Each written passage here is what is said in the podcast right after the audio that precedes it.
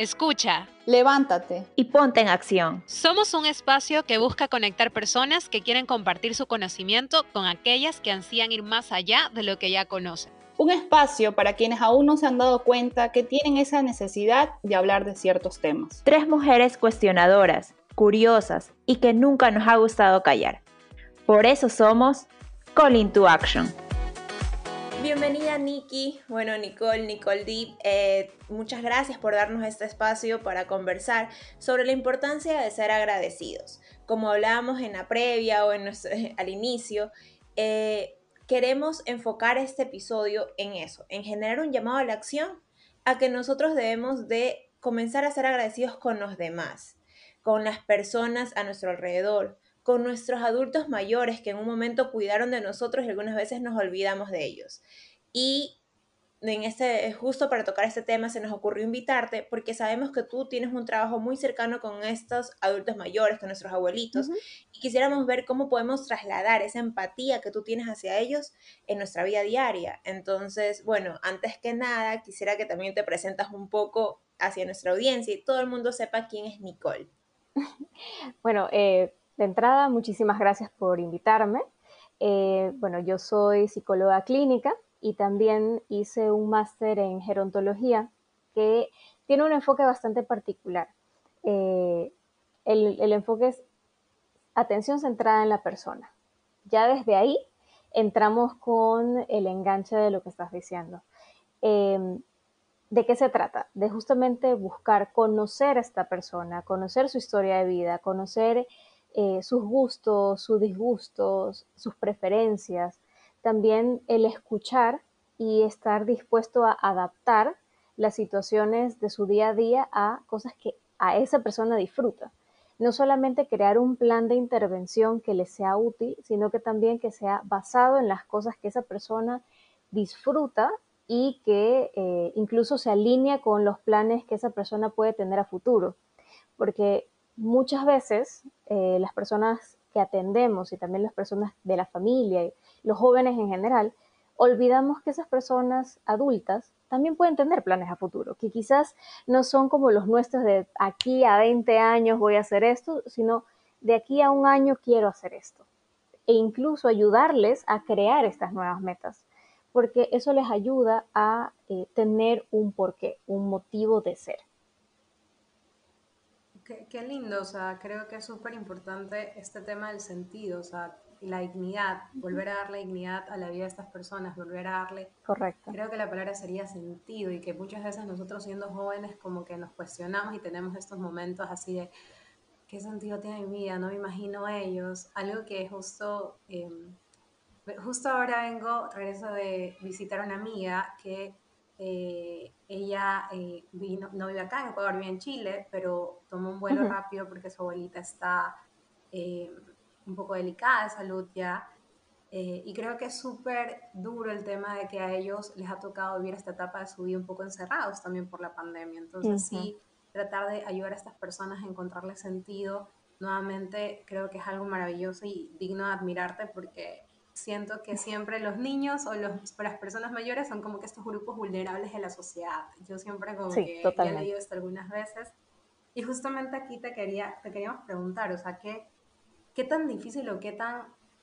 ¿Qué temas vulnerables tú ves en, en esta etapa de la vida? Que es bueno que nosotros lo sepamos como personas un poco más jóvenes, para que tengamos como que seamos un poco más conscientes, porque a veces nos dicen valor a tus mayores, pero como que nos dicen, nos cuesta, y a veces si nos dicen de manera un poco más racional, podemos entenderlo un poquito más. Y por otro lado, creo que conectar con niños, así como conectar todo el tiempo con personas mayores, te da esta virtud de ser agradecidas y con la vida, con, con, con lo importante, porque ellos ya ven aquí a un ganchito el tiempo que les queda. ¿Qué, qué, qué aprendizaje has tenido en, en, este tiempo con ellos? Yo creo que nos gustaría un poco escuchar esta parte de acá también. Claro, mira, eh, yo vengo trabajando con adultos mayores desde hace cuatro años y piquillo. Em, y es una cosa maravillosa. Eh, te voy a contar un poco de, mi historia antes de... Yo al inicio tenía un miedo tremendo de trabajar con adultos mayores. Y yo jamás me hubiese imaginado que iba a terminar haciendo una maestría enfocada en ellos. Jamás.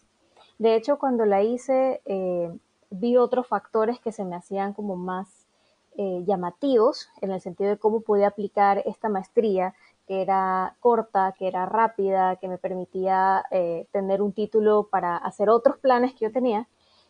Y en las prácticas llego a donde trabajo actualmente y me enamoré. Me enamoré del trabajo, pero no fue tan sencillo. Al inicio, y me acuerdo que el, primer día de trabajo me tocó trabajar con adultos que tenían eh, deterioro cognitivo, que este es uno de los retos y de las situaciones como más complicadas, porque cuando uno escucha, por ejemplo, una demencia, aparte de que lo primero que piensa es en Alzheimer, lo segundo que piensa es los panoramas más catastróficos que se te pueden venir en la cabeza. Y uno va con ese prejuicio y ese miedo de, ok, ¿y qué le digo? ¿Y cómo le hablo? Y eh, si le pregunto esto, ¿será que me puede responder? Es muy difícil. Y yo me acuerdo que yo entré con todos estos, estos miedos al, lado de todos estos conocimientos que tenía y que no sabía cómo aplicarlos, porque era la primera vez que iba a interactuar con adultos fuera de mi familia y que para colmo tuvieran un deterioro cognitivo.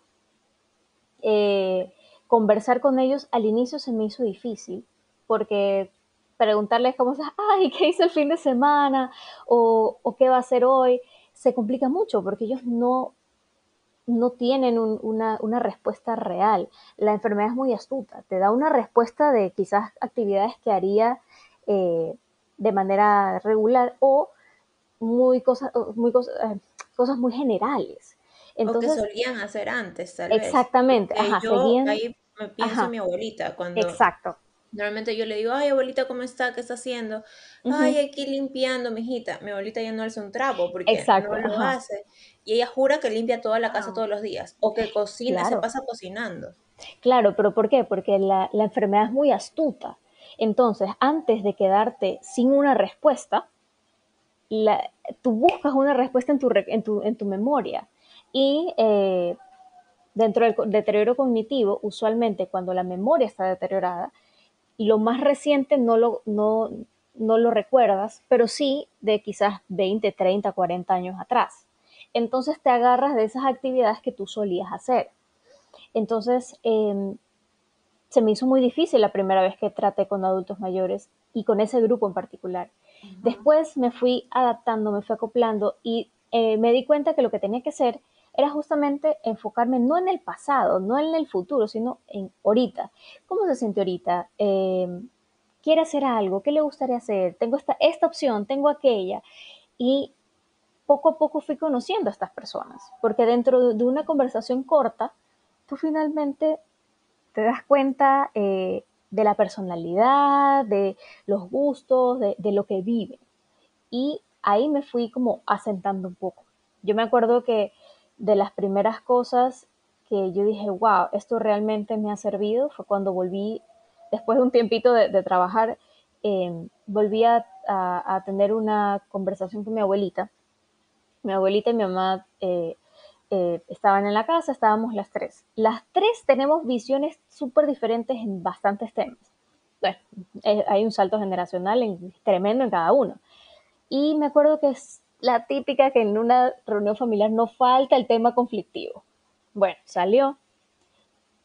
Y recuerdo que la forma en que yo lo manejé esta vez fue distinto, porque fui capaz de ponerme del lado de cada una de ellas. Mi mamá se me hacía más, más, más Desarrollar esa empatía. Exacto, exacto, exacto. O sea, yo que soy psicóloga y soy una persona empática, eh, desarrollar empatía en temas que tú no te imaginas, es como, wow, tú misma te, te, sorprendes. Y eh, más que nada, también te vuelves más consciente de las cosas que pasan, como cuando trabajas con personas con deterioros, em, aprendes a ser más delicado, aprendes a observar más fino, a escuchar más fino, porque tienes que darte cuenta que hay personas que, por ejemplo, dicen, no, es que me pasaba con una paciente, no, es que mi hija ya no me quiere, eh, yo por gusto vendí mi casa, yo, yo estaba bien viviendo sola, yo ahorita me, soy soy una, una carga, las empleadas me tratan mal. Y ojo, nosotras no teníamos cómo saber hasta qué punto era real lo que ella estaba diciendo. Pero es el hecho de decir, no importa que, sea o no sea real, es el atender lo que está diciendo. Entonces, eh, no, es que esto pasaba. ¿Por qué lo dice? ¿Pasó algo en la casa? ¿Pasó algo hoy? Porque no, no me voy a ir hasta, hasta 20 mil días atrás, pero pasó algo hoy, pasó algo antes de venir.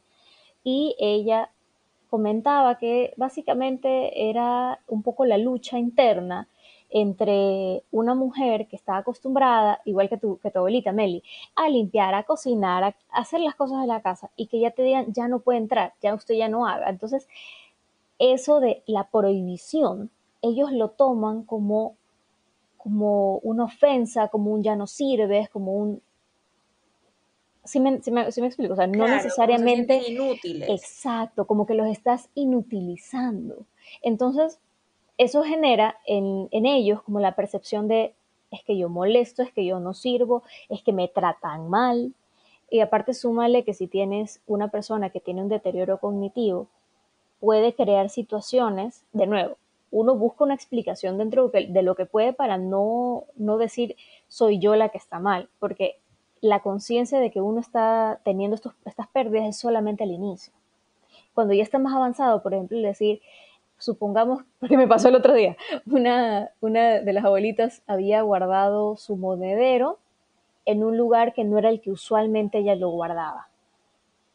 Entonces, cuando lo buscó, no lo encontraba y lo primero que pensó fue, me lo robaron. ¿Quién me lo robó? Y ahí es el, decir, pero a ver, vamos a buscar. No, no, no, no, no, yo ya busqué, yo ya sé dónde está, yo siempre lo pongo ahí. Y es como calmarlo, decirle, yo entiendo que es donde usted usualmente lo pone, pero quizás por otra cosa, por, por si usted se distrajo, no, no se dio cuenta, nada perdemos buscándolo en este lugar, vamos a intentarlo. Y finalmente con la comprensión, con la tranquilidad, con, darle esta, esta seguridad de usted no está mal, no le estoy diciendo que usted está mal, simplemente vamos a ver estas posibilidades, es el darte cuenta de, ok, acepto porque me estás tratando como persona, no me estás tratando como que yo me estoy inventando, no me estás tratando como que estoy loca, no me estás tratando de una forma negativa, sino que te estoy diciendo, usted puede tener razón, pero vamos, nada perdemos explorando esto de acá. Entonces, es súper complicado, pero es maravilloso. O sea, yo amo trabajar con ellos y agradezco cada día que estoy con ellos, porque esa es otra. Trabajo con un grupo que yo sé que en cualquier momento se me puede ir. Y ya me ha tocado que se han ido personas que yo adoraba y que me dolió cuando se fueran. O sea, todo el tema de pandemia hizo que se fueran muchísimos abuelitos que eran de mis engreídos, como yo les decía. Em, con decirte que uno de ellos tenía mi nombre anotado en su billetera, porque él decía que no quería olvidar mi nombre. Ay, y él sí, o sea, era maravilloso. Él decía que se iba a casar conmigo. Me molestaba con eso, que, que, que yo era su pollita, que, que, yo, que él se iba a volver a casar conmigo y que, si son, y que si no se casaba era únicamente porque el amor de su vida le esperaba en el cielo. O sea, era una cosa que a mí me derretía cada vez que yo lo veía. Y lamentablemente por la pandemia, por la soledad, por el encierro, se deprimió y finalmente se dejó ir. Cuando yo me enteré, lloré un mes entero. Y, bien, y lo que hice fue como hacer un, mecanismo de, de, asimilación, por así decirlo. Me puse, hice cosas con nuestras fotos, escribí una carta. Y la verdad es que solamente estaba agradecida y feliz del tiempo que tuve con ellos. Entonces, eso es como yo veo el agradecimiento en mi día a día, el tiempo que disfruto con ellos, eh, las historias, las risas, los momentos feos, porque también me, me ha tocado tener momentos donde se han molestado, donde han tenido incomodidades, donde han venido a desquitarse, porque eso también pasa. Uno como psicólogo, nosotros le decimos ponemos el cuerpo sea, cuando viene alguien que está molesto, que está frustrado, que está teniendo un mal día, es normal que se desquiten y pueden desquitarse. Y es como uno pone el cuerpo y lo que hace es recibirlo y simplemente tratar de darle este como alivio y confort dentro de lo que podemos. Y obviamente no agarrarlo como que chuta, me trató mal. Algo personal, no, sino como, ok, no absorberlo como una esponja, sino más o menos que resbale, pero la otra persona ya se pudo liberar o librar de esa carga. Exacto. Entonces, literalmente para mí el agradecimiento es mi trabajo, porque es, claro. es todo, todo el tiempo el, el decir, wow, tuve la suerte de compartir esto con esta persona. Tengo la suerte de, de, mirar para atrás y saber que eh, fui tan importante para, para, para, este abuelito que tenía mi nombre en su billetera. O sea, e, es una visión diferente. Cuando tú empiezas a tratar también con tus amigos, con las situaciones de tu día a día, dices, wow, soy demasiado suertuda porque puedo moverme. Hacer, hacer ese reconocimiento. Puedo recordar, puedo hacer sola, o sea, literalmente las cosas que, que, todas nosotras decimos, ah, es nuestro día a día, el hecho de que nosotras podamos trabajar todavía. El hecho de que tengamos manos, de que tengamos el cuerpo entero, la mente entera. Exacto, porque hay muchos de ellos que están cognitivamente perfectos, pero que obviamente su cuerpo ya no es el mismo de antes. Entonces, que a nosotros salir a bailar y bailábamos seis horas de corrido es como si nada. Para ellos poder bailar una hora de corrido es un logro inmenso. Entonces tú te das cuenta y dices, wow, o sea, y no solamente eso, sino que agradecer el hecho de que trabajo en algo que me apasiona, algo que me da vida, algo que me encanta. O sea, eso es como yo veo reflejado el, el, agradecimiento y creo que todos... Claro, y eso se nota también en tu resultado de trabajo. Exacto. Y yo creo que todos, si, si intentáramos, pudiéramos empezar a tener ese agradecimiento, porque es el conocer, darnos la oportunidad de conocer a esa persona, no a través de las cosas que nos dice nuestra mamá, que nos dice nuestro papá, nos dicen nuestros hermanos, sino conocerlos, preguntarles cosas como, abuelito, ¿usted cuando tenía 20 años, qué hacía? ¿Cómo era la música? ¿Qué programas veía? ¿Usted conoció tal cosa? O sea, a través de esas cositas tú descubres cosas y esas son formas de agradecimiento hacia ellos, porque justo eso venía mi pregunta, Nikki, de que, ok, yo creo que aquí en Ecuador por lo menos, la mayoría de nuestros abuelitos nos han criado en algún momento. Sí. Nos cuidaron, ayudaron a nuestros padres, porque, eh, bueno, las personas que nos escuchan, sobre todo estamos entre la edad de 25 o 35 años, somos la edad en que las abuelitas, los abuelitos ayudaban a sus hijos a cuidarlos, a los nietos, mientras los hijos trabajaban. Eh, no, muy pocas es que los abuelitos también trabajaban hasta altas edades, o sea, la mayoría, en mi caso, mi abuelita me cuidó, de mis amigas también los abuelitos fueron ayuda o vivían con los padres. y ya llegando a ese punto en el que nosotros ya somos más adultos, yo creo que sí llegamos a olvidar eso y comencemos a ser malagradecidos con nuestros abuelitos.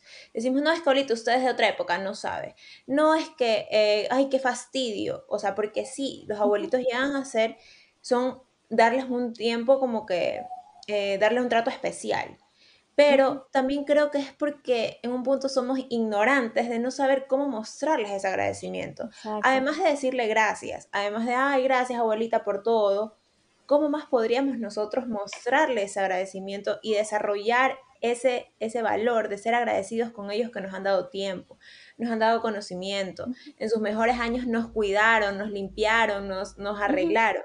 Uno de estos tú nos estabas diciendo que es eso, el hecho de preguntarles, de conocerlos. Conocerlos, porque es, distinto, es distinto conocer a una persona porque interactuaste con ella, porque hazte la idea de cómo tú conoces a todos tus amigos. Ya, Mel, eh, Meli, ¿ustedes qué, hicieron para conocerse? Hola, ¿cómo estás? Ah, mi nombre es tal. Eh, empezaron una conversación, empezaron a ver que tenían cosas en común, empezaron a compartir esas cosas, luego más adelante cuando fue avanzando esa, esa, amistad, empezaron a, cada vez que veían algo que sabían que le iba a gustar a la otra persona, oye, mira, pensé en ti, ya. Así como somos de agradecidos con, y, y la forma en relacionarnos con nuestros amigos es exactamente igual que relacionarnos con nuestros abuelos, sino que pareciera que no porque nosotros tenemos esta concepción de son los adultos, son nuestra autoridad, son las personas que tenemos que respetar y las ponemos como en una distancia así. Ustedes están acá arriba y nosotros estamos acá abajo. Y la realidad es que no. Quizás cuando éramos más pequeños, sí había ese, esa distancia porque éramos niños que estábamos aprendiendo y ellos eran los adultos que ya sabían las cosas y que bien o mal trataban de enseñarnos. Exacto, pero ahora somos adultos. Sea, me dices de veintipico a treinta y pico, somos adultos. Toditos las personas que estamos escuchando o que van a escuchar esto aquí son adultos. Entonces ya no existe esto de que ustedes están acá y nos... No, estamos en la misma línea. Estamos en la misma línea. Entonces es darse la oportunidad de decir, lo que te decía, ¿qué música te gustaba? Escucharla, darte la oportunidad de escucharla. Yo odiaba las historias, yo odiaba los pasillos porque me parecían lloroncísimos, me parecían súper como eh, tristes y esa, esa no es la música que me gusta. Cortavenas total. Cortavenas total. Pero cuando empecé a escucharlo por ellos y escuchar cómo lo cantaban, con qué emoción preguntarles, ¿cuándo fue la primera vez que escucharon esa canción? Y descubrir que no, es que esa, esa, esa, esa canción me la llevaron de serenata, porque la época de ellos era de que se iban a parar debajo de las, de, las ventanas de las personas y te llevaban la serenata, o sea, empezar a darme cuenta que habían historias detrás de eso, hizo que yo diga, ok, vamos a escucharlas, porque, o sea, si me están llevando, si alguien lleva esa, esa canción es por algo. Y las empecé a escuchar y, y las cantaba con ellos y las emprendí y las empecé a, querer y, y, las empecé incluso a, a cantar por mi cuenta porque empecé a asociar todas esas cosas buenas que ellos tenían con experiencias que se volvieron mías, en el sentido de que las disfrutaba. Otro ejemplo que yo hice con mi abuelita, la verdad creo que inconscientemente fue que ella eh, hace unos años, ya cuando, ahorita mi abuelita se, olvida mucho de las cosas, pero previamente, todavía cuando recién estaba entrando un poco en la enfermedad, porque está un poco con Alzheimer, eh, yo le dije, ¿sabe qué? Enséñeme a hacer fanesca. A mí no me gusta la fanesca. Pero es el hecho de algo, hacerlo pero algo tradicional que ella hacía. Entonces, eh, yo sí lo sentí, fue como que, ok, vamos a darle eh, más que prioridad, sino darle importancia o tratar de que esta tan linda receta que mi abuelita siempre ha hecho pase de generación a generación. Exacto, exacto. O sea, darle como que ese realce de gracias abuelita por habernos hecho esta receta que une a la familia, porque esto es algo típico de cierta fecha en que dice, ay, la fanesca, la fanesca, y todo el mundo se reúne para comer la fanesca.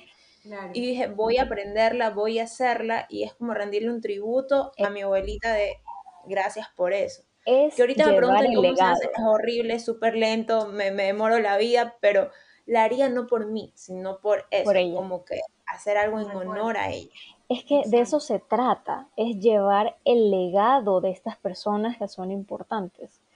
Em, de hecho, cuando hablamos sobre duelo, cuando una persona fallece, sea quien sea, eh, de las tareas que se tienen que hacer es decidir cuál es el legado de esa persona que tú vas a mantener vivo, porque de esa manera tramitas el duelo, de qué manera yo recuerdo a esta persona, de qué manera yo llevo a esta persona a través de mis actos. Entonces, lo que tú dices, hacer la fanesca, muy probablemente el día que, que ya tu abuelita no esté, tú te vas a encargar de hacer esto de aquí y la vas a recordar de esa manera. Y le vas a enseñar algún día a tus hijos, a tus sobrinos, la receta y lo vas a llevar de esa manera para que tú, como tú dijiste, el legado se continúe. Esa es la, forma más grande de agradecimiento a una persona, porque tú recuerdas y honras a quienes amas. Qué lindo, nunca lo había considerado así. Para mí fue algo como que innato que dije, ay, voy a aprender a hacer fanesca. O el hecho de conversar con ellos, decirles, ah, le voy a invitar a un desayuno, a tomar un cafecito y comenzar a conversar eh, mi abuelita sí me cuenta muchas veces historias así antiguas, se acuerda todito de lo anterior. Si uno le preguntan, se acuerda todo, pero el lujo y detalle. Y si tal persona salía con tal persona, claro que si le pregunto qué hizo ayer, no se va a acordar. Hay veces que me oh, he desayunado y recién terminaba de desayunar. Pero eso también, para eso necesitas paciencia. Y ese era otro tema que queríamos también tocar contigo. Sí. Sí, justamente eso quería preguntar, porque, por ejemplo, en el caso de Meli, yo siento que Meli está súper conectada con, con, su abuelita. Em, en mi tal vez, y hay muchas personas en esa posición, y, y aquí lo que me encanta de ser tres personas en este podcast es que siempre traemos como que, ah, pero yo estoy viendo esto y cómo puedo llevarlo adelante. Por ejemplo, en mi caso, yo siempre he sentido que yo de chiquita tenía una relación súper cercana con mi abuela. Obviamente, obviamente esa mujer me cuidaba, me amaba. Imagínense que todos los domingos íbamos a su casa y yo lloraba porque no me quería ir. Y en el carro iba así estirando el brazo, llorándole, no me suelta, abuelita. Pero ahora que soy grande, que estoy en una vida adulta, que estoy corriendo todo el tiempo, justo antes de empezar este episodio le comentaba a mi enamorada, quiero hacer algo, o sea, quiero dedicarle tiempo a ella, porque algo que sí siento, yo más allá de llevar el legado a mi abuela, yo siempre, em, especialmente hace un año, yo dije, yo siento que yo soy el legado de mis generaciones, o sea, especialmente de las mujeres atrás mío, como este libro Los Espíritus de, de ¿cómo se llama esta escritora? Se me fue el nombre, Allende creo. Bueno, Isabel. Eh, eh, Isabel, sí. Exactamente, entonces como que esa historia se me quedó mucho y yo me puse a reflexionar, el legado, el legado, el legado. Pero, a ver, todavía, o sea, está bien querer ser el legado de tus abuelos, pero me, mucho este, este, este episodio me dijo, ok, pero todavía los tengo, o sea, todavía están aquí, todavía al menos em, tengo a Hacer citas con ellos. Exacto, y para mí es súper difícil como, ¿qué hago? ¿Le saco a tomar café? Y mi me decía, no, solo escúchala. Y yo, pero pero ¿cómo? Me siento, y, o sea, es súper, o sea, parece súper básico, pero por ejemplo, yo que quiero comenzar a hacer esto porque no quiero como, no sé, es mi abuela, me explico, entonces eh, quiero conectar eh, en agradecimiento porque tengo recuerdos maravillosos y no quiero llegar a ese momento donde yo no esté y ahí sí, ay, abuelita, perdona, no, todavía la tengo, o sea, va a llegar y, y todo, pero ¿qué hacer hoy y cómo acercarme, sobre todo Imagínate, yo estoy, que trabajo, que el podcast, que mis amigos, que el enamorado, que mi familia, que no sé qué, y, y no sé, y personalmente, algo que por eso estaba callada, estoy con la lección de aprender a escuchar. Este, pero, ¿cómo hacer? O sea, ¿qué, qué primer paso, qué, qué, primeros pasos podemos dar para estos nietos em, o familiares que tenemos a alguien mayor y que queremos en agradecimiento, eh, porque ya estamos súper agradecidos, eh, acercarnos a ellos, tener, valorar este tiempo que nos quedan. ¿Cómo hacer este acercamiento? Exacto. Bueno, suena, suena muy, muy, muy básico lo que voy a decir, pero literal es hacer el tiempo. O sea, así como tú quedas con, tus amigas para decir, eh, ¿saben qué? Nos vemos el día viernes, nos vemos el día sábado, nos vemos el día domingo, nos vemos entre semana, a tal hora, ya. Es hacer lo mismo. O sea, todos tenemos una agenda, todos tenemos trabajo, todos tenemos actividades y siempre hay forma de encontrar cosas para hacer con otras personas. Ojo, no estoy diciendo deja de hacer y deja de sacar tiempo para esta persona, sino que simplemente así como tú te organizas y agendas las cosas, agendarte también, es decir, ¿saben qué? Este día voy a ir con, mi abuelita, con mi abuelito y simplemente, abuelita, eh, tal día la voy a visitar a tal hora. Y ahí el qué hacer, qué no hacer, va, va de manera natural. Si al inicio no sabes qué le gusta hacer a ella o qué le gustaría hacer a ella, anda, eh, por ejemplo, a su casa, ayúdala a hacer algo, no sé, algo, una actividad X que esté haciendo, así sea jugar cartas, o sea, es el hecho de hazle, haz el tiempo y justamente en esa conversación te puede decir, uy, la verdad es que a mí me encantaba eh, sentarme a tomar café a tal hora en tal lugar vamos a hacerlo. La próxima vez vamos a hacer esto. O sea, a través de la conversación. Por eso te dije que, les dije al inicio que, parte del enfoque de mi maestría me encanta, porque es literalmente eso, es aprender los gustos de la persona y cómo los, y cómo los conoces a través de su historia, conociendo su historia, preguntando, interactuando con ellos. Y es lo mismo con nuestros, con nuestros abuelitos. Danos el tiempo de eh, hacer una cita, de decir, ay, la voy a visitar y en la conversación de, por ejemplo, ella hizo el almuerzo, en la conversación del almuerzo, preguntarle qué actividad le gustaba hacer, qué actividad no le gusta hacer, y así. Claro, así comenzar con baby steps, con pequeñas cositas, para luego ya tal vez hacer un plan de siempre.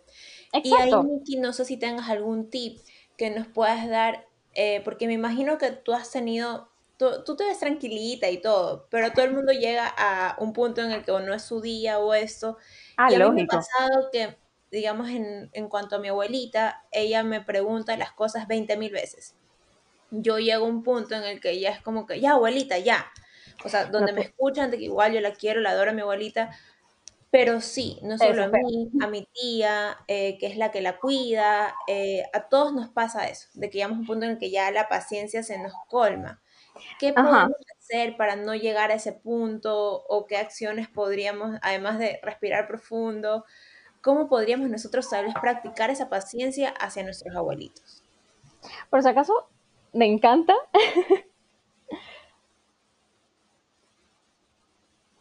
Por si acaso, me encanta que hayas dicho, no, a ti se te ve tranquilita, que esto, que lo otro, porque yo también he tenido esos días. O sea, es impresionante. Imagínate, yo trabajo con grupos de abuelitos y muchas veces me tocan abuelitos que son súper ansiosos, abuelitos que van por primera vez, abuelitos que no han hecho todavía el clic y esa, y esa relación con nosotros. Entonces, están súper ansiosos, preguntan mucho, sobre todo cuando se tratan de personas con eh, deterioros cognitivos. Entonces, eh, el secreto de, más allá de tener paciencia, es saber cómo ayudarle a esa persona a recordar X, Y o Z.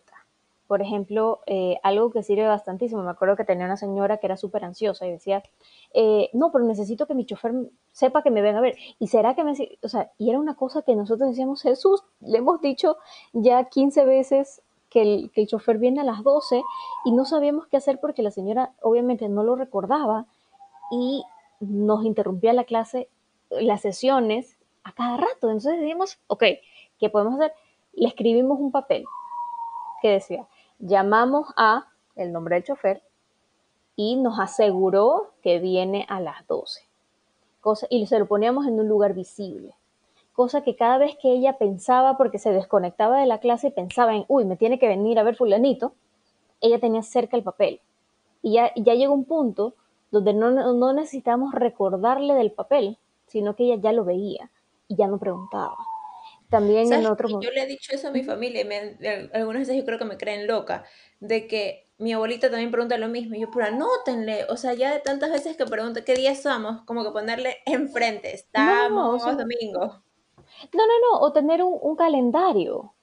Tener un calendario, eh, no, no estos que tienen los meses, a menos de que alguien le tache los, de, los días, ¿ya?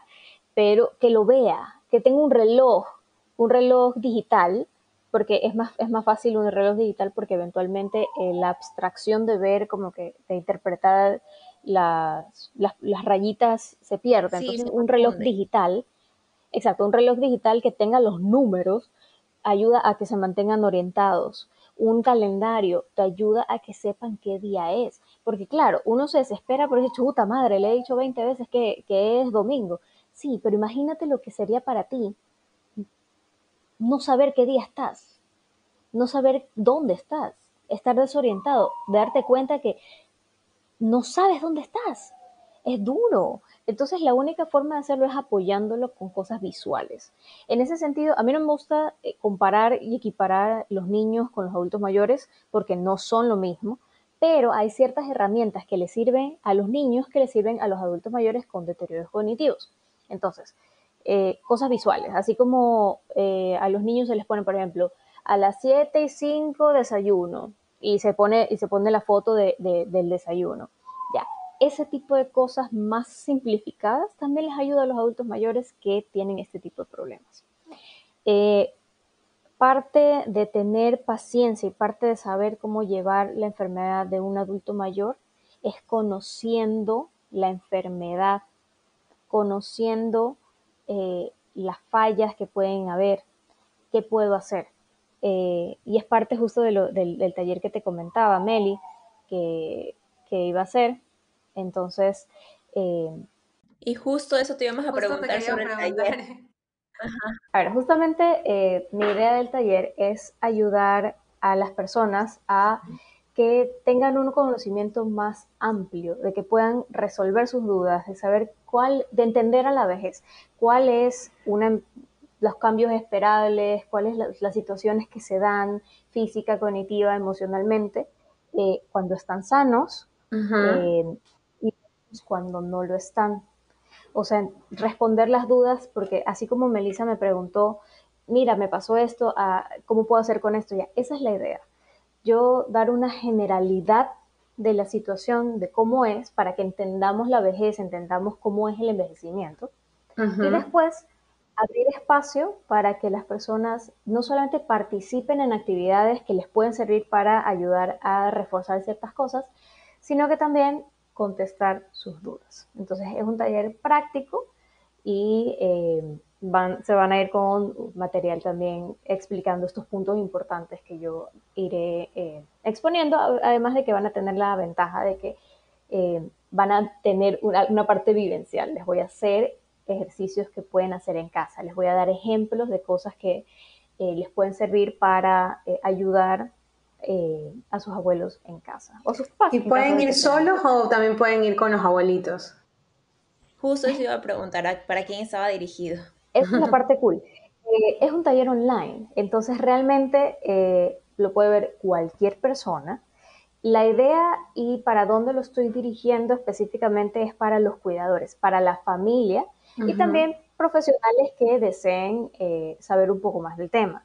Pero si hay un adulto mayor que quiere también escuchar para conocer, buenísimo, bienvenido es, porque la idea no es solamente que los familiares sepan, entiendan, escuchen, sino que también eh, los mismos adultos mayores, porque incluso ellos tienen preguntas. Yo he visto varias, varias charlas que dan en el lugar donde yo trabajo, donde eh, hablan justamente de temas que a ellos les pasa y lo primero que hacen, uy, a mí me pasado eso, yo no sabía que, que, era por eso, entonces tengo que hacerme chequear o, ah, eso de, eso de ahí a mí me pasaba, pero yo hice esto y, y se solucionó. O sea, ellos también tienen dudas. Entonces, realmente eh, es bienvenido el que desee conocer. Hmm. Nikki, ¿cómo podríamos acceder a tu taller? Bueno, eh, el taller está colgado en mi perfil profesional. Eh, está la publicación y el link de inscripción está en el bio. Ah, buenísimo. Que te, que te dé el perfil o... Perfecto, igual nosotras te vamos a taguear en el cuerpo aquí de la descripción del, episodio y también en nuestras redes sociales van a poder encontrar tu link, porque esto es algo muy bueno que vamos a poder promover, sobre todo para poder desarrollar esa paciencia. Y que nos trae bastante crecimiento.